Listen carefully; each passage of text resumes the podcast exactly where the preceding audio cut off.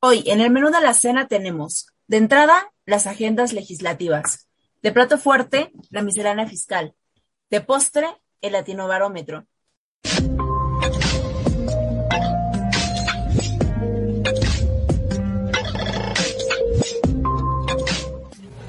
Este no es un podcast de opinión política.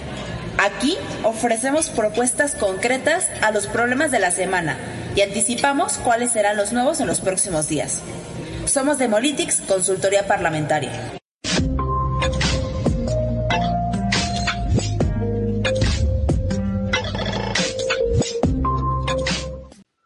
Bienvenidas y bienvenidos a Senadores, el podcast de Demolitics Investigación Estratégica. Somos una firma de consultoría parlamentaria. El día de hoy nos acompaña Marco Antonio García, director ejecutivo, y Fátima Reynoso González, investigadora de Demolitics. En la producción, Margarita Ruiz Mijangos. Yo soy Denise Morales, directora general de Demolitics. Y empezamos. Fati, Marco, buenas noches. ¿Cómo están? Muchísimo gusto en saludarlos. Hola, Danitza. Buenas noches. Gracias por el espacio. Hola, Anitza. Hola, Fátima. Buenas noches. Buenas noches a toda nuestra audiencia. Pues es un gusto estar aquí nuevamente el día de hoy acompañados por la presencia de Fátima Reynoso, investigadora de la firma, quien se especializa en temas de discurso y en la sesión de hoy en particular va a tener cosas muy sustanciosas que aportar a la cena de hoy, ¿no, Anitza? Justamente, pues bueno, ¿qué les parece si empezamos con el primer tema, justo que es sobre las agendas legislativas? Al respecto, yo creo que hay que recalcar algunas cosas. Y es que al inicio de cada legislatura, todos los grupos parlamentarios en el Congreso tienen la obligación de presentar un documento que se le conoce como agenda legislativa. Este es un insumo que se publica en el Senado de la República, pero recientemente se ha utilizado el espacio de cada página web o sus propios portales o incluso eh, sus cuentas personales eh, de cada bancada legislativa de Twitter, Facebook, para también publicarlas eh, en, pues en esas, en esas plataformas electrónicas. Las agendas legislativas, pues no son otra cosa más que el esqueleto o, los puntos elementales algo así como un programa legislativo que todas las bancadas van a impulsar a lo largo de cada año legislativo. Es decir, durante eh, la legislatura presentan al inicio de cada año su agenda legislativa, ¿no? Y con esto, lo que podemos identificar van a ser los temas a los que las bancadas legislativas, no solamente como, como bancadas en lo individual, sino también como coaliciones parlamentarias o a lo mejor bloques, pues van a impulsar como sus temas prioritarios o al menos nos puede dar una luz de los temas que eh, van a presentar alguna iniciativa o que incluso pueden votar a favor o en contra respecto de las problemáticas o de las iniciativas, puntos, etcétera, que eh, promocionen, impulsen, presenten otras bancadas eh, parlamentarias, ¿no? Independientemente del contenido de las, de las agendas, cada una eh, de ellas nos permite o nos da una luz de posibles conflictos o también de posibles acuerdos o, o consensos que puedan llegar a tener las bancadas al interior de la Cámara de Diputados o el Senado de la República.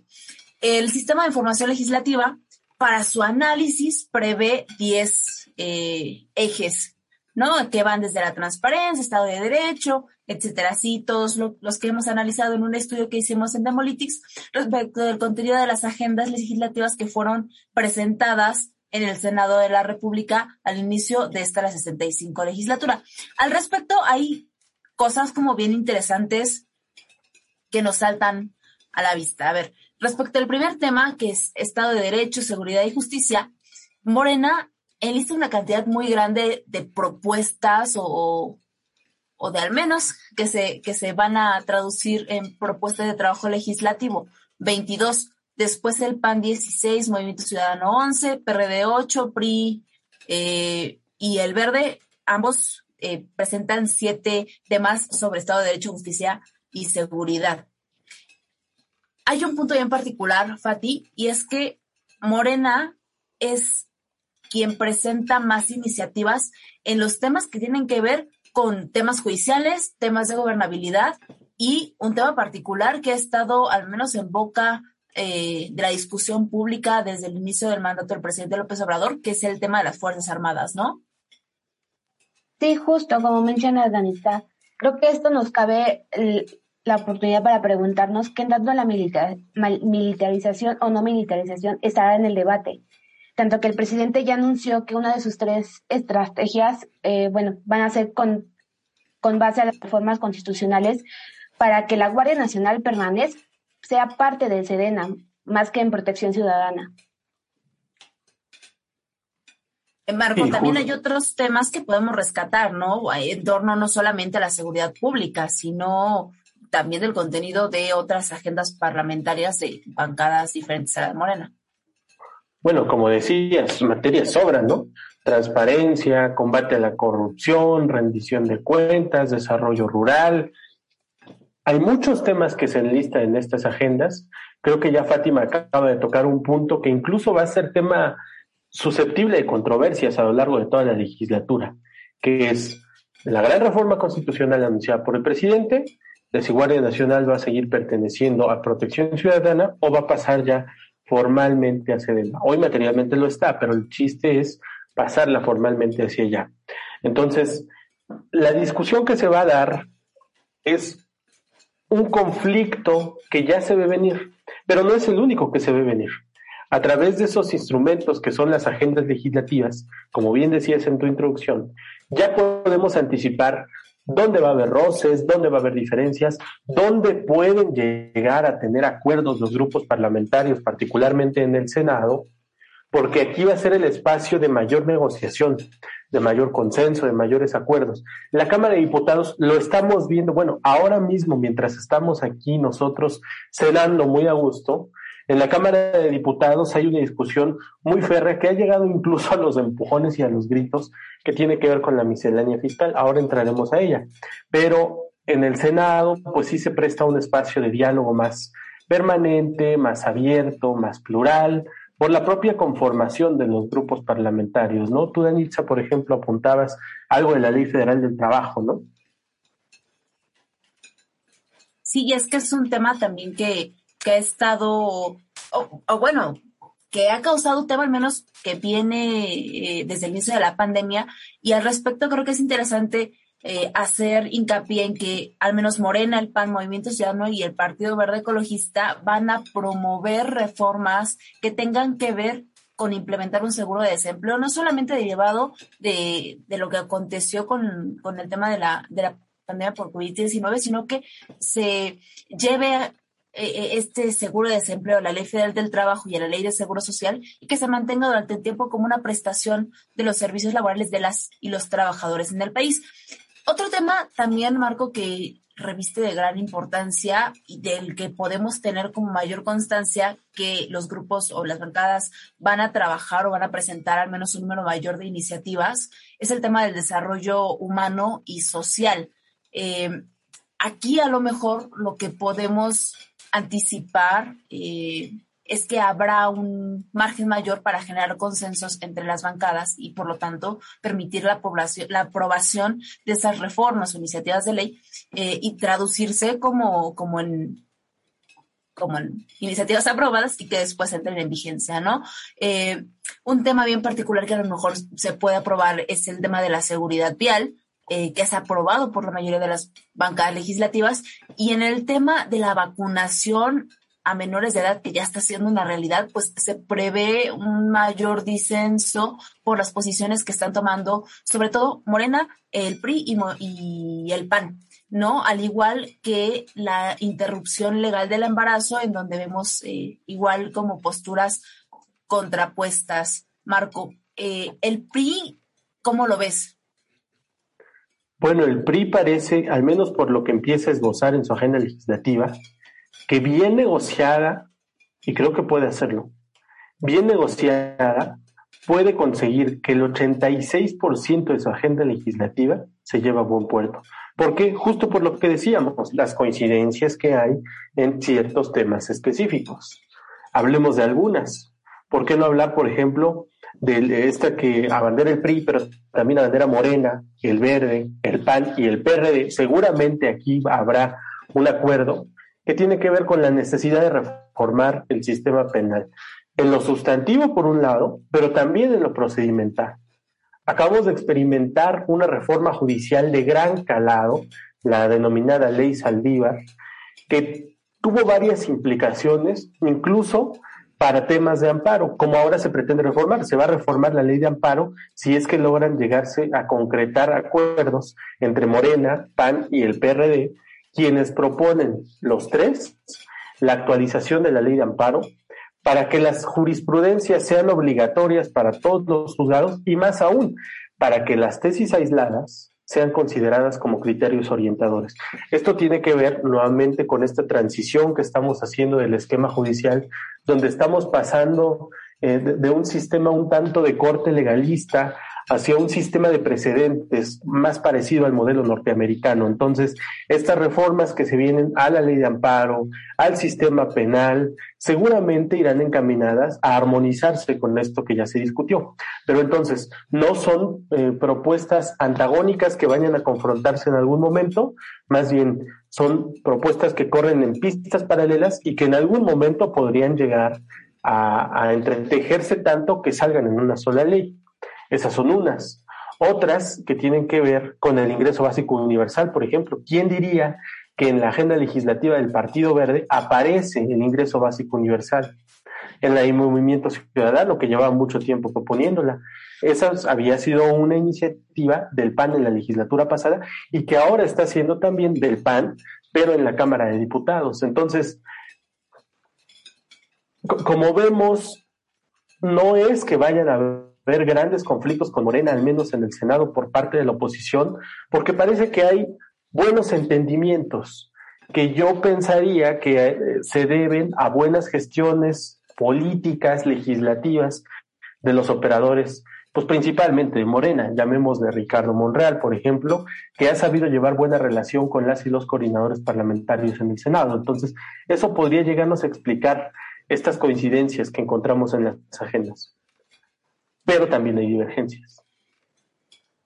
Una de las divergencias más marcadas y que seguramente va a ser tema de discusión, ya lo hemos tocado en otros episodios senadores, ¿no? Danit Zafati, es el tema de una reforma al sistema electoral, particularmente en lo que tiene que ver con el Tribunal Electoral, el INE y más aún en la agenda legislativa de Morena y que nadie se llame sorprendido cuando presenten la iniciativa, se habla de un cuarto poder electoral.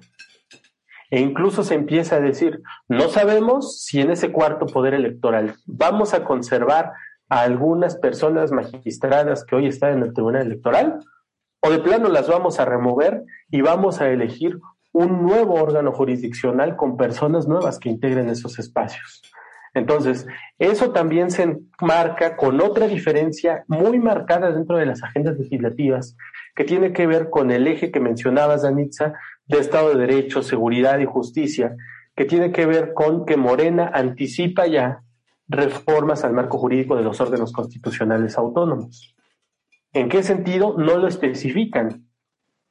Pero el PRI por lo pronto anticipa que va a buscar ampliar los instrumentos de control parlamentario del Senado, que eso podría frenar el alcance que tengan los órganos, las reformas a los órganos constitucionales, y Movimiento Ciudadano fija una postura muy clara, que es defender la autonomía de los constitucionales autónomos.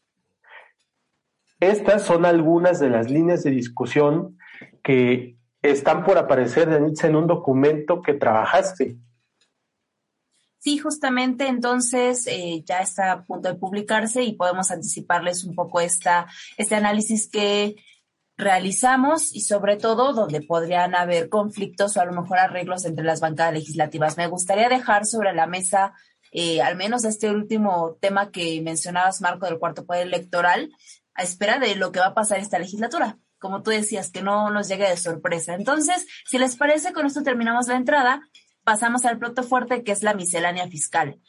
Al respecto hay que decir algunas cosas, Fati. Los diputados han seguido discutiendo todavía el tema de cómo van a aprobar el paquete económico para el próximo año. Ya estamos a muy pocos días, a prácticamente un mes, ¿no? De, de la aprobación, menos, menos de un mes de la fecha límite para la aprobación del paquete económico.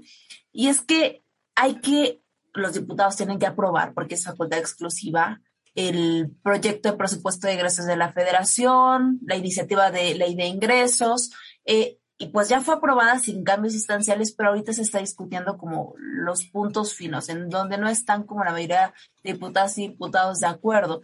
Em, uno de los temas que ha causado más polémica es el tema de, que el PAN no apoya la regularización de los autos chocolate que al menos eh, ha sido tocado por el presidente López Obrador en sus mañaneras en los últimos días. Em, el diputado Gutiérrez Luna dice que no es, es un tema sin precedentes, particularmente eh, el rubro de la salud para el presupuesto 2021, pues porque tenemos una situación como bien particular derivada de la pandemia. Y el tema a lo mejor que más dado de qué hablar y que sigue dando de qué hablar es el registro eh, de los mayores de edad ante la autoridad eh, encargada de cobrar impuestos. O sea, me refiero ante el SAT, Fati. ¿Qué más podemos mencionar al respecto? Antes, a lo mejor déjame agregar que esto que dices se enmarca dentro de la discusión de la miscelánea fiscal. O la miscelánea fiscal, que son cambios que se realizan anualmente a la ley del ISR, a la ley del IVA, y donde se establece cuáles van a ser los nuevos lineamientos, sobre todo con miras a la recaudación y se vincula más con el tema de la ley de ingresos, en la que sí participa el Senado. No es como en el presupuesto de ingresos de la Federación, que es facultad exclusiva de la Cámara de Diputados. La ley de ingresos sí tiene que ver con el Senado, la miscelánea ya se acaba de aprobar apenas en la Cámara de Diputados. Y esto que dices que va a ser pues un tema controversial, ¿no? Incluso habría que agregar que este intento que se va a hacer de ir formalizando a las personas jóvenes, de ir regularizando a algunas personas que están eh, fuera del marco jurídico, de tratar de incentivar que las personas empiecen a aportar más espontáneamente a través de un nuevo régimen fiscal simplificado para personas físicas y morales, pues sí se va a traducir en consecuencias. Pero eh, recuperando incluso lo que estabas preguntando, la Fati, ahora sí, ya no me atravieso en, lo que habías preguntado, Danitza, este, que era, Fátima, ¿qué onda con esto? ¿Cómo le va a afectar al gobierno? ¿Le, viene bien? ¿Le viene mal el tema de que las personas mayores de 18 años se inscriban al RFC? Pues yo siento que no le afectaría en nada. Realmente el gobierno ha sabido manejar esas estrategias mediante su discurso. O sea, creo que este hecho lo va a hacer para favorecer un poco, puede agarrar, para favorecer un poco su, su estrategia con los programas sociales, decir que esta nueva contribución al contribución de presupuesto de los de jóvenes de 18 años será para gran para este cómo se les puede decir se me fue la palabra. Para mejorar estos estas debilidades que tienen los programas sociales como en el caso de jóvenes construyéndose futuro. Justamente creo que lo que va a hacer él es fortalecer y buscar la manera en la que los mismos jóvenes digan, ok, estoy apoyando a mi país. Necesariamente no creo que le afecte nada, porque como lo vuelvo a repetir, él sabe manejar bien el discurso del decir qué está bien y qué está mal. Y para él está bien esto. Entonces, creo que aquí debemos de ver la, la contraparte, que es del, por ejemplo, con Margarita Zavala, que no quiere que los jóvenes sean espiados por el SAT, ¿no? Como que también estos ambos, eh, ambos paralelos de, sobre, su, sobre, esta, sobre esta idea, pues es muchas, muchas veces no, más bien van a chocar, ajá, van a chocar, no van a llegar a acuerdo, ajá, exacto, van a chocar y creo que sería como, ¿qué va a pasar en, en, en los próximos días, no? Estar, este, atentos a esta situación. Entonces, Anitza, si entiendo bien lo que está diciendo Fátima, es no solo no le va a afectar al gobierno el tema de que las personas jóvenes tengan que inscribirse al SAT, sino que en una de esas lo anda beneficiando porque va a seguir alimentando este ambiente de polarización? Pues Fati, como buena experta en discurso, lo dijo y lo dijo muy bien. No solamente no puede o no va a hacer un golpe bajo para el gobierno, sino que incluso bien manejado, como parece que lo está manejando la parte de la administración pública, al menos el presidente López Obrador, puede traer muy buenos resultados, porque, a ver, bien orquestado esta, esta estrategia, digamos, discursiva, creo que puede dar muy buenos resultados, como bien decía Fati. ¿No? ¿Qué temas particularmente les son importantes a los jóvenes y por los cuales ellas y ellos nos sentiríamos identificados y no pondríamos como resistencia alguna para la contribución de los impuestos. No sé, platicábamos fuera del aire eh, Marco y Fati al respecto de esto y decíamos, pues a lo mejor puede ser un tema de medio ambiente, ¿no? Si se lleva como por ese cauce discursivo, ¿qué joven no va a estar a favor de que tengamos un medio ambiente más sano a través de la contribución de nuestros impuestos, ¿no? Y para contribuir con nuestros impuestos, porque los pagamos, ¿no? Si vas a la tienda y te compras algo, pues pagas impuestos, ¿no? Si vas a, comprar ropa, pagas impuestos. Si compras un vuelo, pagas impuestos, ¿no? Entonces somos hacemos contribución y entiendo que todo esto se está haciendo para tener una mayor recaudación y que el Estado entonces pueda destinar eh, más dinero a, cualquier eh, asunto público que, quiera hacer, pues maravilloso, ¿no? Al menos por la parte discursiva para el gobierno. Y creo, Marco, eh, no sé cómo lo veas tú, que incluso pues, puede ser por parte de la oposición también un tema del que se pueden agarrar, ¿no? No solamente eh, ver como la contribución o el apoyo que está teniendo ahorita el presidente López Obrador y todo este impulso de la reforma para la recaudación de impuestos de las personas mayores de 18 años y que tengan que obligarse ahora sí o sí, digamos, a, a ante el SAT, sino que pues también se puede orquestar por el otro lado una bandera que comentábamos con Víctor la semana pasada, que puede ser justamente el no, pues no está padre, ¿no? Lo que el PRI denominó terrorismo fiscal, Marco. Bueno, la semana pasada lo decíamos, puede ser la bandera de la oposición esta del terrorismo fiscal de aquí a lo que resta, al menos la discusión del paquete económico que será hasta el 15 de noviembre, y así lo hicieron después de, lo que ha transcurrido en los debates de miscelánea fiscal desde lunes hasta hoy, no nada más se quedó como bandera del PRI, también le enarboló el PRD, también le enarboló el PAN, e incluso va en sintonía con lo que escribió Víctor en nuestro blog, que tiene que ver con que esto iba a servir como un elemento cohesionador, al menos en lo discursivo, de la alianza Va por México que se había visto fracturada por este buscapiés que aventó el presidente López Obrador. Y ahora lo que nos dice Fati es, si ya vimos que hay temas sensibles para el gobierno, que a lo mejor en cualquier otro lugar del mundo serían eh, más atacados, pero aquí no, ¿por qué nos hace pensar que no va a ser así? Dice Fátima, el manejo de la pandemia. La percepción de la gente es que se manejó bien. El tema de la vacunación la percepción de la gente es que se vacunó en tiempo a todas las personas. En temas de economía, ¿no, Fátima? ¿Qué se dice en temas de economía? ¿Qué se dice en temas de seguridad? ¿Por qué no nos abundas un poco en eso? Y justo retomando esto de la pandemia, creo que un ejemplo claro fueron las elecciones. Incluso en la, en la encuesta de esta poselecciones se mencionaba que la mayoría habían votado por Morena es porque ya tenían por lo menos una dosis de vacunación, ¿no? Que es y, que, y también que no, no, no hayan tenido un familiar cerca que lamentablemente haya fallecido. Por otra parte, los que decían que habían, bueno, más bien los que votaron por la oposición decían que obviamente no estaban vacunados, que desafortunadamente en este caso sí murieron murió alguien cercano a ellos, entonces es como que esta, esta este paralelo, ¿no? De esta controversia de decir, pero es que yo, mi percepción es que sí está manejando bien la pandemia. Entonces, por tanto, yo sigo confiando en el gobierno. Ya tú lo mencionabas en temas de economía.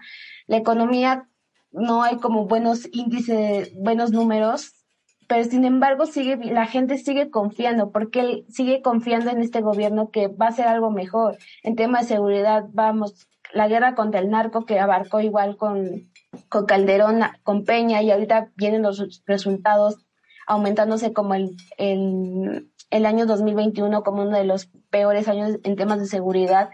Y sin embargo el gobierno sigue diciendo que no es su culpa, que, que simplemente es como son las consecuencias de un mal, de un mal gobierno de 12 años y lo cual a mí me parece absurdo porque el presidente durante 18, 18 años estuvo en campaña porque estuvo luchando para la presidencia y ahorita que venga a decir es que no sé cómo manejarlo, pues la verdad en lo personal es algo absurdo.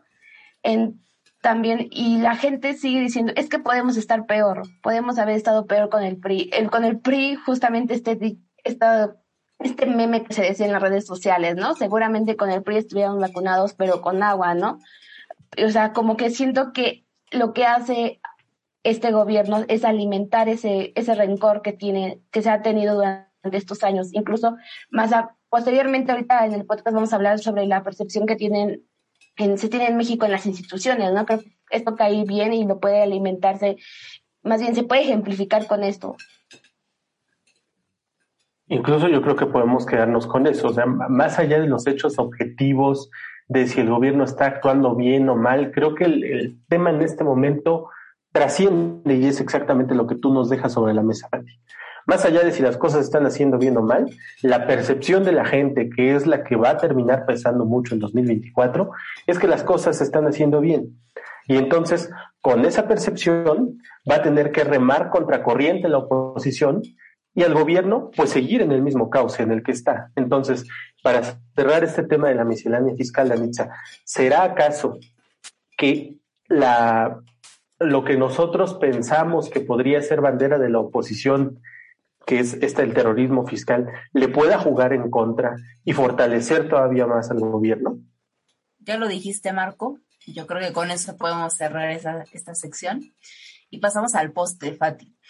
Eh, vamos a hablar sobre eh, un estudio que se llama la tirobarómetro. Y justamente eh, en los últimos días se acaba de publicar los resultados del año 2020. Este estudio es un estudio de opinión pública que se realiza a través de una eh, toma de encuestas en 18 países. Eh, hacen un cuestionario, lo, lo, van eh, tomando en varios países y entonces sacan los índices de medición en distintos temas. Particularmente se basan en tres ejes en conjunto, economía, democracia y sociedad. Pero Fati, ¿por qué no nos cuentas sobre los, los resultados, particularmente sobre el tema que hablamos nosotros, que era la percepción del Congreso instituciones públicas que sucedieron o que encontraron en esta institución chilena. Sí, claro, pues, o sea, creo que primero que con la pregunta, en, bueno, más bien, en el caso de México, se eh, está con la pregunta de quién tiene más poder, pues el pueblo cree que el gobierno tiene el 57% de poder, ¿no?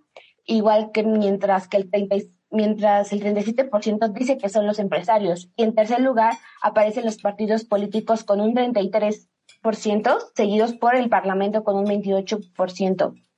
Igual los partidos políticos y el Parlamento son las instituciones que tienen los más bajos índices de confianza. A retomar esto, ¿no? Como en este caso en México este discurso, vuelvo a mencionarlo, pero, tanto por, perdón por tanto enfatizar, pero Adelante. aquí se ve este reflejado el discurso que se ha alimentado y que ha sabido manejar bien este gobierno de que los que las, más bien que los tres, esta concentración de, más bien esta división de poderes realmente no existe porque lo único que hace es centralizar el poder a unos cuantos, ¿no? Pero si vamos por otro lado, el, imagínense si fueran solamente un poder, ¿cuánto cuánto poder tendría el gobierno eh, en sí, ¿no?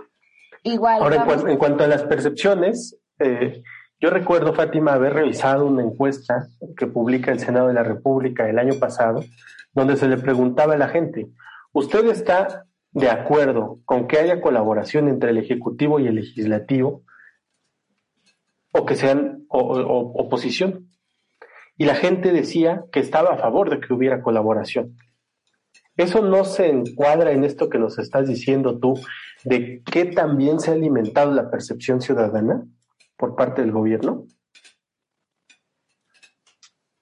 Pues yo no tanto diría sí, pero sí, pero sí, eh, sí creo que sí encuadra perfectamente. Nos ibas a decir de otras de otras cifras que salen en el latino, latino barómetro. Aquí ya seguimos con la confianza en las instituciones, ¿no? De la democracia. Por ejemplo, se identifica que las instituciones electorales en cada país, eh, bueno, en cuestión de Latinoamérica, la iglesia está en un 31%, las otras cuatro instituciones más importantes para la democracia estar al final de la lista es el gobierno con un 27%, el poder judicial con el 25%, el parlamento con el 20% y los partidos con el 13%. Vuelvo a repetir, el 20% en el 20% en el parlamento pues es muy poco, una baja percepción, una baja confianza. En el caso, perdón. Este dato es ah. súper interesante, Fati, perdóname por interrumpirte. Y es que, a ver, la institución en la que más confiamos los latinoamericanos es la iglesia. Luego confiamos en el gobierno, o sea, en el poder ejecutivo. Luego en el poder judicial, luego en el parlamento y luego en los partidos políticos. Si me permiten ligarla como a la pregunta anterior respecto eh, de la confianza, de la, bueno, más bien de, la, de lo que las personas piensan que son las instituciones con más poder, pues también está como bien interesante, ¿no? A pesar de que el, en, estilo, en el sentido como teórico, el Parlamento, el Ejecutivo y el Judicial tienen como el mismo nivel, se encuentran en la misma situación y por lo tanto tienen un poder, digamos que más o menos igual, ¿no? El sistema que tenemos, este sistema de check and balance, pues funciona para que el Ejecutivo pues tenga sus funciones, ¿no? Tenga un, contrapeso, que en este caso es el poder legislativo, y también se tenga otro contrapeso, que es el judicial, y no recaigan todas las funciones en una sola figura, como antes lo era el monarca, ¿no? Entonces, se crean estos sistemas democráticos, pero lo que es bien interesante es que seguimos creyendo que otros entes distintos al Estado tienen como más, mayor, más poder o mayor incidencia en un sistema democrático, ¿no? La iglesia, los empresarios, eh, que otro estaba hasta arriba. Bueno, el, gobierno mismo, Fati. Entonces yo creo que podemos pasar, si me lo permites, como a analizar completamente el tema del, del Congreso como siguiente variable. Sí, claro. El siguiente, en este caso, en el Congreso, en los últimos 25 años, la confianza promedio se ubica entre el 20 y el 38%, eh, llegando al, 20, en el 2020 al 20%. Entonces sí, como, incluso aquí en México la confianza está al 22%, pero en total en Latinoamérica es el 20%. No sé si puedan comparar estos, es de que pues realmente en sí en todo Latinoamérica no existe como esta gran confianza en este, en este órgano de gobierno. Por ejemplo, en el caso, en el caso, con la excepción de Uruguay, con el 51%, los otros 17 países tienen un 33% o menos de confianza en el Congreso. En, el Perú, en, en Perú perdón, se registra la menor confianza, que es el 7%. O sea, justamente creo que hasta en México eh, estamos en de los más altos índices, ¿no? Aquí en Latinoamérica. Y, por ejemplo, por otra parte, también la confianza en las instituciones de la democracia refleja las consecuencias de de desigualdades involucrados en corrupción. Las personas que ocupan las instituciones más importantes de la democracia están bajo sospecha mayor, más, más bien mayor parte de por ser corruptos. El presidente el presidente con el 58%, el Parlamento con el 55% y la policía con el 50%, asimismo que los jueces y magistrados con el 47% de las personas más que han cometido más actos de corrupción según esta encuesta. Déjame consultarte ahí, Fatima. Tú lo que nos dices es, México en materia de aprobación de su Congreso pues no, no está mejor evaluado que otras instituciones, Nietzsche lo decía, hay muchas otras por arriba de él. Sin embargo, cuando lo vemos en el marco latinoamericano, el Congreso Nacional sí es de los mejores evaluados. Luego entonces, si tuviéramos que sacar alguna conclusión de si está bien o mal evaluado en términos generales, ¿qué podríamos agregar que le falta al Congreso para mejorar su posicionamiento de cara a la ciudadanía? A ver, ya hacen foros de parlamento abierto, tienen sus canales, tienen sus redes sociales. ¿Hay algo más que se pueda hacer? Creo que es una buena, muy buena pregunta. Y la verdad, yo también tengo esa misma pregunta. Porque, no sé, yo siento que es más bien que no sé, existe esta polarización, vuelvo a repetir con la polarización, que exista que realmente la, misma, la imagen presidencial demuestre que, que sirven los tres poderes. O sea, no es que no, no que alimente este ego de que todos los diputados y los senadores que están ahí solamente se van a dormir, que se cambie esa percepción. Igual es un trabajo que puede ser igual cultura cívica del país, pero asimismo también el desempeño de los diputados, porque es aquí es un trabajo 50 y 50, no nada más es el trabajo de la gente que cambie su manera de pensar, sino ellos deben de ver que realmente los diputados y senadores trabajan para el país y que realmente son importantes, que esta figura es importante para una democracia. Y bueno, sería como que que no exista esta pelea de que quién es más importante, si el Congreso o no. Y entonces creo que es esta buscar una reconciliación entre el, este, entre los tres órganos de gobierno. Pues ahí está, Danitza. Este último comentario que dices, Fati, perdóname por volverlo a rescatar, pero yo creo que tienes un montón de razón. ¿No? Eh, veía, la cara, veía la cara de Marco, veía la cara que yo tenía y yo creo que suscribimos todo lo que estás diciendo y me quedo con esta breve pero concisa eh, interpretación de los datos y análisis de la situación del Congreso mexicano. Eh, ¿Algo más que quieras agregar, Marco? ¿Algo más que quieras agregar, Fati? Nada, agradecer la presencia de Fati, agradecer a nuestra audiencia con el favor que nos hace de seguirnos acompañando y nada, vienen temas más interesantes cada vez porque esto ya se puso bueno, ya, ya ha agarrado ritmo la 65 legislatura de Litza. Justamente y con estas evaluaciones tan malas del Congreso, como nos decía Fati, cerramos el episodio del día de hoy. Este fue el menú de senadores, el podcast de Multix Investigación Estratégica. Somos una consultoría parlamentaria. El día de hoy cenamos Fátima Reynoso González, investigadora de la firma, Marco Antonio García, director ejecutivo. Mi nombre es Danitza Morales, directora general. Margarita Ruiz Mijangos nos acompaña en la producción. Espero que les haya gustado el menú de hoy y nos vemos en la próxima cena.